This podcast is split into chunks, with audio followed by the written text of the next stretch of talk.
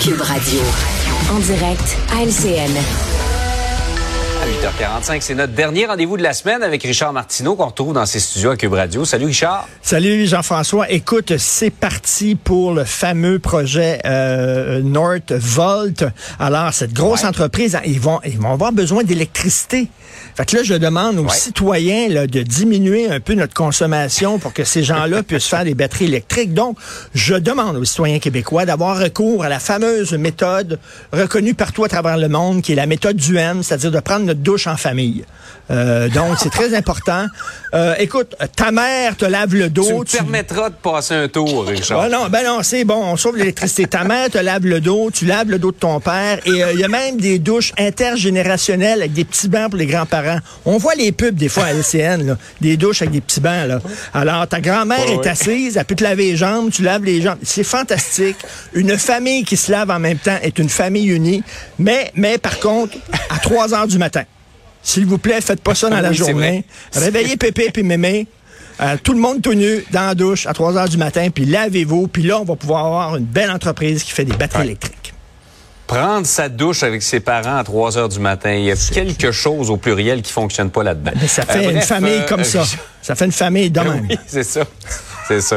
Richard, euh, il y a de plus en plus de gens qui critiquent les seuils d'immigration euh, imposés par Justin Trudeau. Ils les trouvent carrément irréalistes. Ben, tout à fait. Écoute, il y a plusieurs textes qui ont été publiés par des chroniqueurs du Journal de Montréal. J'ai vu passer sur les, médias sociaux, oh oui, c'est le Journal de Montréal, le Journal de Québec, là, ils sont obsédés par ça. Non, non, non partout, là. Écoutez, là, Francis Veil, c'est dans la presse, Francis Veil, cette semaine, il dit, hum. une des causes majeures de la pénurie de logements, c'est le boom en immigration. Il l'écrit, il dit, c'est pas les spéculateurs, c'est pas l'offre de logement qui est trop basse, c'est pas les normes municipales, c'est qu'il y a trop d'immigrants temporaires qui se pointent. Puis il dit là, il dit, c'est une mhm. tempête parfaite, c'est-à-dire que ça coûte de plus en plus cher les matériaux de construction, donc il y a des projets immobiliers qui sont sur la glace.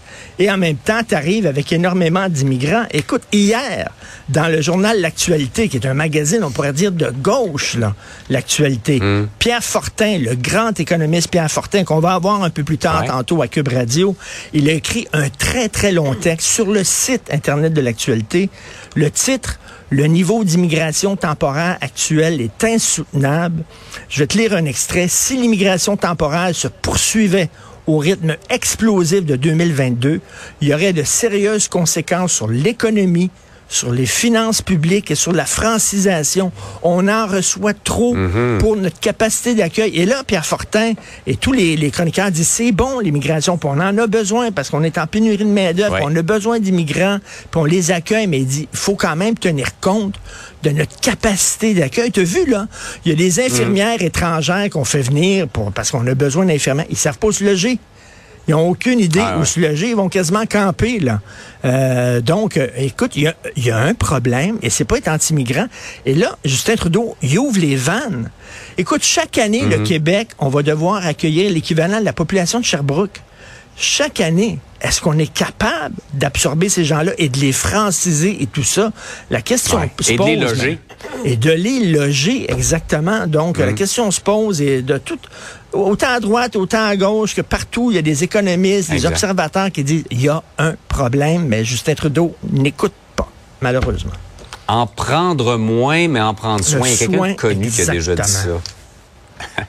Maintenant, un nouveau musée euh, va célébrer la ville de Montréal. Est-ce qu'il la rend distincte? Je sais pas où tu t'en vas avec ça, mais j'ai une petite idée. Écoute, là, un nouveau musée dans le quartier des spectacles Saint-Laurent, Sainte-Catherine, le même. Alors, le musée de la mémoire de Montréal.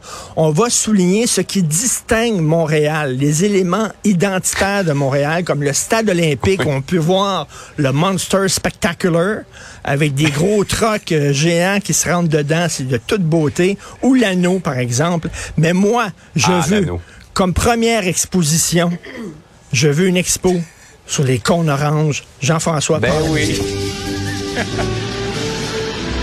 Jean-François, imagine ça. On ouvre la porte. Tu rentres dans une grande salle. Et là, tu as des cônes oranges partout des vieux qu'on orange, des petits qu'on orange plus jeunes. Faudrait baisser la musique un peu. Alors, partout des qu'on orange. Écoute, ça serait fantastique. On pourrait demander aux grands artistes de Montréal et du Québec de d'interpréter le cône orange. Imagine-toi Marc Séguin qui fait un cône orange gigantesque devant le musée. Et écoute, on pourrait même recevoir Robert Laforce. Est-ce que tu connais c'est qui Robert Laforce? Robert Laforce. Robert Laforce. Euh, moi la mémoire. Dans les années 90, il était agent manufacturier et c'est lui qui a eu l'idée du cône orange. C'est lui le créateur. Ah Avant, les balises étaient en métal. C'était en métal pour t'avertir, attention, il y a un chantier, et ça pouvait endommager les autos. Alors lui, à un moment donné, s'est réveillé, puis il y a eu un flash. Et ça prendrait euh, quelque chose qui, qui signale qu'il y a un chantier qu'on peut voir à 360, qu'on peut voir de loin, et qui est comme en plastique, qui endommage pas les autos. Il y a eu le flash du cône orange. Écoute, je trouve qu'on pourrait recevoir Robert Laforce qui nous explique exactement le saluer aussi quelqu'un qui était Écoute, le gars, le chanteur des Backstreet Boys était à Montréal cette semaine. Ben oui, AJ McLean. Ben oui, il a pris des photos, des films, il en revenait pas, il trouvait que ça distinguait Montréal. Donc la première expo de ce musée-là, faut que ça soit un, hommage au con orange parce que c'est vrai. Et ça pourrait être une expo qui se promène partout à travers le monde. Oubliez l'exposition Van Gogh, l'exposition Vermeer on est en 2023. OK, il faut parler de l'art qui se fait maintenant. Le cône orange, c'est vraiment extrêmement important. Très hâte de voir ça.